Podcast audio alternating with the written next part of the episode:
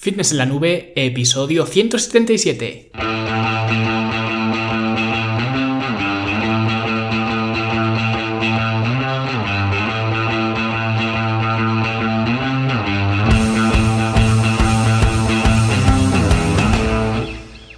A todos un viernes más aquí a vuestro podcast a Fitness en la Nube donde hablamos de fitness, de nutrición, de entrenamiento y donde cada viernes, cada semana os traigo las técnicas, consejos, estrategias, trucos y como lo queráis llamar para que construyáis un mejor físico y un estilo de vida más activo y más saludable. Hoy vamos a hablar de algo que espero que os cale hondo porque voy a contaros algunas verdades que muchos no querréis ni oír, pero son verdades que cuanto antes las asumáis, pues mucho mejor, porque así no da lugar a confusiones y os va a ayudar a tener eh, pues la mente más eh, clara y más eh, despejada. Pero antes de daros este amor del duro, pues os cuento un poquito algunas cosas sobre la Academia de Fitness en la Nube, como siempre, vuestra plataforma para verte mejor, sentirte mejor y rendir mejor y como ya os eh, comenté hace unas semanas, actualicé la interfaz de la academia, le hice un lavado de cara, comenzamos con el ecosistema de hábitos, donde cada mes nos enfocamos en un único hábito para poder ir mejorando pues nuestro estilo de vida con un hábito cada vez. También os he incluido los eh, programas de entrenamiento periodizados, de tal forma que una vez que te apuntas a la academia, pues ya no vas a tener ninguna duda de qué entrenamiento tienes que escoger, ya que solamente tienes dos opciones. Si no tienes ningún tipo de experiencia entrenando, y cuando digo ningún tipo de experiencia me refiero eh, al menos un año entrenando, porque hay gente que eh, si le pregunto ¿tienes experiencia? me dice sí, llevo entrenando tres meses. Que ojo que está muy bien, eh, y yo no te voy a juzgar en absoluto, pero eso no es tener experiencia. Entonces, para estas eh, personas que necesitan empezar a forjar hábitos con respecto a los entrenamientos y comenzar con patrones de movimiento más eh, sencillos, la gente que no tenéis experiencia, pues tenéis el programa Lanzadera, que eh, pues es un programa compuesto de tres fases, cada una de estas fases dura un mes, y para los que ya tengáis más experiencia tenéis el programa de preparación general, donde eh, pues ya los patrones de movimiento son más complejos, el, volumen de trabajo también es más alto y está más alineado pues para un nivel de experiencia más alto, lógicamente. Este programa también son tres fases, eh, cada una de ellas un mes, igual que el programa Lanzadera, ¿vale? Y aquí quiero matizar también esto de las eh, fases no significa que cambiemos radicalmente el programa de entrenamiento. Ya vimos en su momento que hacer esto era un error y que para progresar se necesita repetir, repetir y repetir. Y las fases son simplemente momentos para incrementar ligeramente la intensidad del programa. O bien se añaden ejercicios, o bien se añade rango de movimiento, velocidad, o se reduce estabilidad. En fin, hay diferentes eh, variaciones que no rompen el programa de entrenamiento, pero lo van haciendo más complicado cada vez, que es de lo que se trata. Que por cierto, eh, estas formas de progresión ya las vimos en el curso de progresiones básicas de la academia, para que veáis que hay muchas formas de progresar sin necesidad de mover más peso o hacer incluso más repeticiones, que suelen ser un poco eh, pues las dos formas de progresión que se suelen ver o que eh, suele la gente decir en las redes sociales y demás, pues hay muchas más formas que, ah, que estas, ¿no? Que las vemos en el curso. Y con estas eh, formas es con lo que elaboramos los programas de entrenamiento y a partir de ahí, una vez que completemos las tres fases del programa de preparación general, si eres un principiante, pues completarías las tres fases primero del programa lanzadera y luego las tres fases del programa de preparación general y si ya tienes más experiencia, pues directamente empezarías con las tres fases del programa de preparación general. Y a partir de aquí, pues pasamos a los entrenamientos eh, secuenciales, ¿no? Que lógicamente son más avanzados y siguen una periodización. Que si os acordáis, esto es lo que dijimos en el episodio de las descargas. Pues estos entrenamientos eh, siguen esta secuencia eh, y por eso los he llamado secuenciales, ¿no? Que si queréis en otro momento pues podemos hablar de cómo eh, hago yo esta periodización, pero eso debería ser en otro momento porque hoy quiero hablar de muchas cosas eh, sueltas, un batiburrillo de cosas, ¿no? Y estoy viendo además que no me va a dar tiempo, así que si queréis inscribiros en la academia para aprender con los cursos, para hacer los entrenamientos, los talleres, para tener soporte individual conmigo y para aprovechar pues todos los recursos de la academia, fitnesslanube.com son solamente 10 euros al mes, sin ningún tipo de permanencia ni nada por el estilo. Así que como digo, vamos a hablar de algunas cosas con las que no puedo y eh, si no las digo creo que voy a reventar, ¿vale? Quiero que sea corto, que luego pues me extenderé como siempre y voy a intentar eh, pues no encenderme y contar eh, todo de la forma más profesional posible, aunque no garantizo nada, porque son cosas que la mayoría ya las he respondido como mil veces y otras simplemente me resultan de sentido común, ¿vale? Así que vamos a por la primera y lo primero es la inclinación que tiene la gente con hacer eh, cosas que no funcionan y nunca han funcionado, ¿no? Dice el dicho que el hombre es el único animal, eh, animal que tropieza eh, dos veces con la misma piedra, pero es que hay gente que parece que quiere partir la piedra con la cabeza, porque estoy harto de, ver en los gimnasios, por ejemplo, en las clases colectivas, ver gente pasar con una condición física pésima, la mayoría de la gente con sobrepeso, sobrepeso bastante evidente, y estar así años, años y años. Que digo yo, si llevas dos años haciendo body pump y en el espejo estás igual, lo mismo es hora de hacer otra cosa.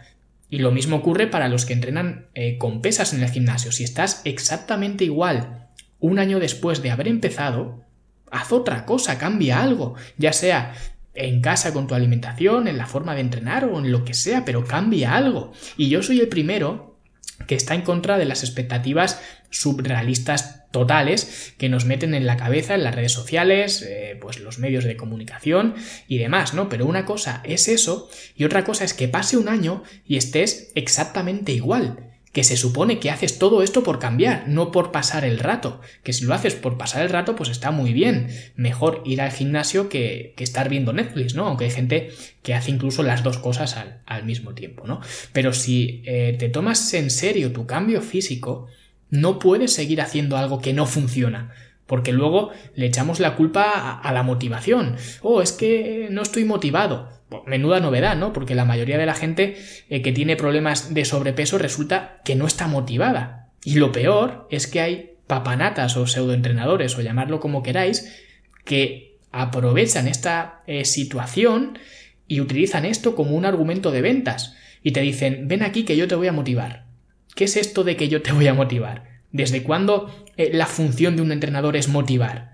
¿Necesitas que alguien te motive para bajar al bar a, ver la Champions? Pues esto es igual. Yo una de las cosas que siempre he dicho es que eh, yo soy un entrenador, no soy un babysitter. Y el que venga conmigo, eh, que tenga completamente claro que no le voy a motivar y que mi labor como entrenador es entrenarte.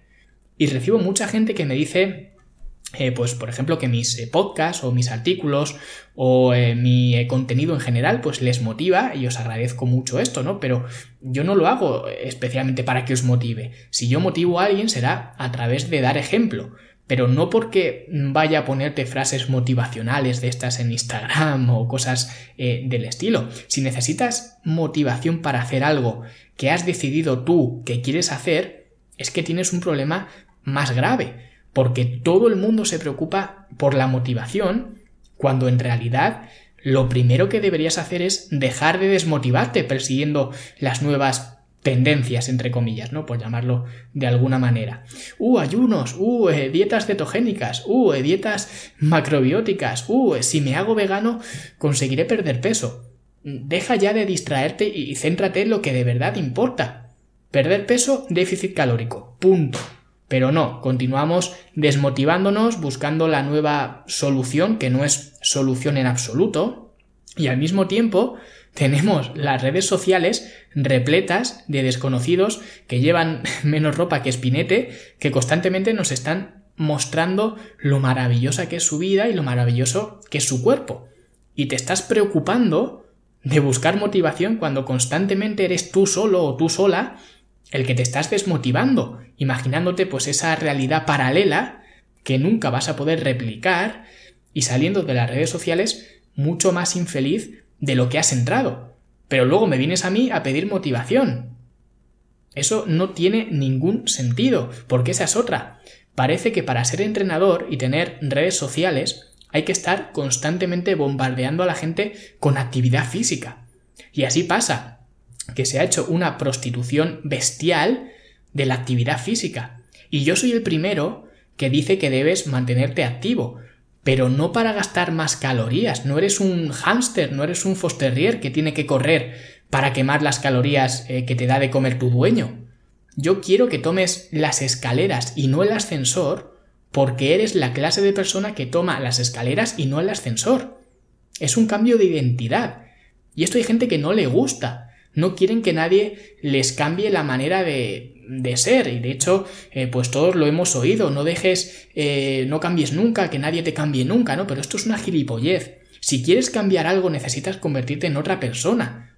No vas a conseguir algo siendo la misma persona o haciendo lo mismo una y otra vez. No es motivación, es identidad.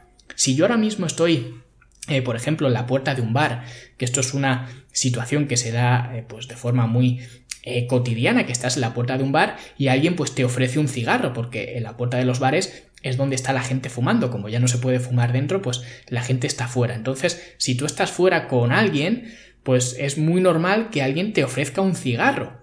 Y si alguien me ofrece un cigarro, yo no le voy a decir no quiero, le voy a decir no fumo. Porque no es que no quiera, es que no fumo. Y la respuesta es inmediata, no tengo ni que pensar soy un no fumador y por tanto cuando alguien eh, me ofrece tabaco, sin pensarlo, digo, no gracias, no fumo. Por eso cuando alguien quiere dejar de fumar, le cuesta tanto, porque si se encuentra en esa coyuntura, en esa situación, y alguien le ofrece un cigarro, va a decir que no quiere, que lo está dejando. Pero cuando cambias el chip y te das cuenta de que es tu identidad y dices no fumo, estás forjando esa identidad porque cada vez que coges eh, las escaleras, cada vez eh, que dices no fumo, estás pagando, digamos, un eh, céntimo en un bote de cristal, por ponerlo en un, ejemplo más gráfico, estás pagando para conseguir una nueva identidad. Y después, de una vez, de otra vez, de otra vez, es una identidad que te acabas creyendo. Y al final te sientes una persona activa aunque visualmente, objetivamente tengas obesidad, y te sientes un no fumador, aunque tengas los pulmones negros. Pero ese cambio de identidad es el que te hace mejorar, no la fuerza de voluntad y no la motivación. La motivación se puede ir a la mierda, ¿vale? Así que cuando llegue el cumpleaños de Pepe en la oficina, porque en las oficinas y en los puestos de trabajo pues siempre es el cumpleaños de alguien, y te ofrezcan pastel, podrás decir no gracias casi de forma tan inmediata como si te ofrecen un cigarro y eres un no fumador.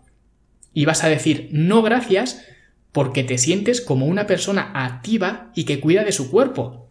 A lo mejor al espejo no lo pareces y al resto de la oficina le parece curioso o extraño que la gorda o el gordo de la oficina no coma pastel. Pero lo que ha cambiado no es tu aspecto físico, lo que ha cambiado es tu identidad, que va cambiando con cada acción que tomas, con cada céntimo que vas echando en ese, en ese tarro. Cada vez que coges las escaleras en lugar del ascensor, pues es un céntimo. Cada vez que dices no gracias cuando alguien te ofrece un pastel, un céntimo. Cuando alguien eh, pues eh, te dice que vayas en coche a algún sitio y prefieres ir andando en lugar de usar el coche, es un céntimo. Todo esto es un cambio en tu nueva identidad. Pero no es por quemar calorías, ni por quemar nada. Lo que me quema a mí es la cabeza cada vez que escucho semejantes barbaridades. Es por forjar una nueva identidad. Pero además esto es que no es lo único que me quema la cabeza, porque hay otras cosas que he escuchado mil veces y ahora es el momento eh, de que nos paremos a pensar, analicemos y saquemos conclusiones, porque hay gente que, eh, como ya hablamos en los episodios eh, pasados, vierte toda clase de responsabilidad en terceras partes para justificar que no pierde peso. No es que la tiroides, no es que eh, la insulina, no es que las hormonas. Ni tiroides, ni hormonas, ni insulina, ni cuentos chinos. El libro del eh, Código de la Obesidad ha hecho mucho daño.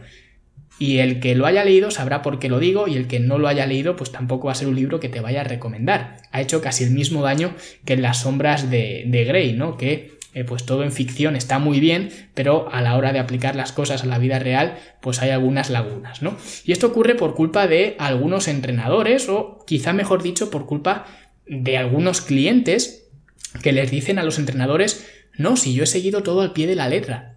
Y resulta que es mentira. Y el entrenador se queda atado de pies y manos porque sabe que es mentira, pero como es su cliente y no quiere llamarle mentiroso en su cara, pues eh, se ingenia algo del tipo, eh, ah, bueno, es que parece que tu cuerpo se ha adaptado y está entrando en eh, tumba metabólica, así que tenemos que comer más para que luego puedas perder peso. Y aquí es cuando ya me da el infarto. ¿Cómo le vas a decir a alguien que necesita perder peso que lo que tiene que hacer es comer más? He visto mil veces titulares sensacionalistas de este estilo. No necesitas comer menos, necesitas comer mejor. ¿Ah, sí? ¿De verdad? ¿No tengo que comer menos? Entonces, ¿por qué si miro hacia abajo no me veo las puntas de los pies? ¿Es porque he estado comiendo mal? ¿No es porque haya comido mucho? Venga, por favor, vamos a ser claros. Cada eh, gramo, cada átomo, cada molécula de grasa que tienes en tu cuerpo, la tienes porque pasó de tus manos a tu boca, la masticaste y te la tragaste. Punto. No comes ni mejor ni peor, comes mucho. Y si quieres perder peso tienes que comer menos y no hay vuelta de hoja y el que te esté diciendo otra cosa te está engañando. Porque otra de las cosas de las que quería hablar es el tema de las comidas trampa. Muchas veces me llegan emails o comentarios, incluso eh, algún ticket de soporte de, alumnos de la academia y me preguntan que si eh, yo creo que necesitan una comida trampa. Y yo igual es que soy tonto o algo, pero eh, yo si me quiero comer una hamburguesa con patatas en el fin de semana, lo que me como es una hamburguesa con patatas. No me estoy comiendo una comida trampa. Si quieres comerte una hamburguesa con patatas, el fin de semana o cuando sea, pues llámalo hamburguesa con patatas. ¿Qué es eso de comida trampa? Es que tenemos que ponerle etiquetas a todo. ¿Te piensas que vas a engordar menos si le llamas comida trampa en lugar de hamburguesa con patatas o batido de chocolate o lo que sea? Porque una cosa es hacer una comida fuera de tu plan, como podría ser pues esa hamburguesa con eh, patatas el fin de semana, y otra cosa es justificar esa comida porque es tu comida trampa. Eso es de tener una mente enferma que parece que necesita eh, ver eso que está haciendo como parte de su estrategia. No, es que es mi comida trampa. Y yo es que alucino con estas cosas porque, de hecho, en inglés, comida trampa es eh, cheat meal, ¿no? Que es el mismo nombre que cuando le pones los cuernos a alguien. Y al final, el significado es el mismo. Decir eh, que esto es una comida trampa es como si le pusieras los cuernos a, tu dieta, ¿no? Y si de verdad eh, necesitas llenar el carro de la compra con alimentos basura para tu comida trampa, entre comillas, pues a lo mejor es que tu dieta es una basura. ¿Vale? A lo mejor es que, es que toda tu dieta es una trampa. Igual que en las relaciones, si necesitas irte con otra persona, a lo mejor es que tu relación con tu pareja pues no es tan buena como te piensas, ¿no? Así que, por favor, dejad de llamar comidas trampa a una comida que simplemente es una comida fuera de tu plan y punto. Porque comida trampa tiene unas connotaciones bastante negativas a nivel psicológico y hace ver que necesitas escapar de tu dieta, eh, como si tu dieta fuera mala, y necesitas hacer eh, pues estas comidas trampas o cheat meal o, lo que sea, ¿vale? Entonces, eh, realmente eh, llamar así a una comida no te está haciendo nada para mejorar tu perspectiva con, con la alimentación, porque cuando se trata de resultados o de perder grasa, todo el mundo piensa que quiere la vía más rápida, quiero la forma más rápida de perder peso. ¿De verdad quieres la forma más rápida de perder peso? Pues yo te la digo ahora mismo. Lo primero, deja de comer por un mes y corre, pues, eh, no sé, una 10K cada día. ¿Alguien va a hacer esto? Pues no, claro que no lo va a hacer nadie porque es una estupidez. Y aún así es la forma más rápida de, de perder peso. Por eso, no quieres la forma más rápida. Aunque tú te creas que sí. No quieres convertir tu existencia en una existencia miserable. Lo que quieres hacer es eh, conseguir una forma de hacerlo, tu forma. Si yo me cuelo en tu habitación por la noche y te despierto a las 6 de la mañana y te digo, eh, venga, va, que hoy te toca correr una 10K y no vas a comer nada. Te puedo dejar si acaso que te tomes un batido de Herbalife y así cuando pase un mes pues podrás decir que Herbalife funciona. Pues si yo hago esto, ese probablemente sea el peor día de tu vida. Pero si en lugar de eso te digo que lo que tienes que hacer hoy es simplemente comer menos que ayer y correr, eh, pues yo que sé, un kilómetro, y encima te doy unas zapatillas, puede que incluso sea el mejor día de tu semana y que incluso pues llames a tu familia para que vaya a verte de correr ese kilómetro, porque es algo factible, es algo que puedes hacer, es algo que tú te ves por encima de la tarea que tienes que hacer. Así que deja de pensar eh, que quieres la forma más rápida porque no quieres la forma más rápida. No quieres hacer tu vida miserable, nadie quiere, especialmente en la, pérdida de grasa, porque eh, luego hay mucha gente que le ocurre lo contrario, tienen eh, pues el síndrome de Hércules y antes de haber empezado ni siquiera a entrenar una sola vez, lo primero que te dicen, que te advierten, es que no se quieren poner muy grandes. Y esto me revienta especialmente cuando viene de mujeres. Para los hombres ya es difícil ganar masa muscular, pero, pero difícil, difícil, ¿vale? Pues si para los hombres es difícil, para las mujeres es mucho más. La cruda realidad es que vuestra capacidad, a las mujeres os digo, vuestra capacidad de ganar masa muscular con vuestro perfil hormonal es totalmente deprimente para ganar masa muscular y tener poca grasa corporal. No estáis hechas para eso, ¿vale? Los hombres, en realidad tampoco es que estemos hechos para esto, pero nos cuesta menos trabajo. Y yo lo siento mucho, pero es que es así. Así que si eres mujer y piensas que por hacer pesas te vas a poner muy grande, es como si tu abuela te da la paga y le dices, no gracias abuela, no quiero ser millonario. Pues es un problema que lo creamos nosotros, porque además es que somos únicos creando eh, problemas que en realidad no existen, ¿no? Y ahora que he mencionado antes a Herbalife o cualquier otra empresa de estas de sustitutivos de comida, que mucha gente dice, no, es que esto funciona. Y a mí me hace mucha gracia cuando algunas personas eh, me preguntan eh, por este tipo de, de cosas o de productos, ¿no? Hasta el punto que ya he desarrollado una frase para que cualquier persona por sí misma se dé cuenta de si es algo, eh, es un producto o es una buena idea o no lo es. Y la pregunta con la que respondo es, ¿se lo darías a tu hijo?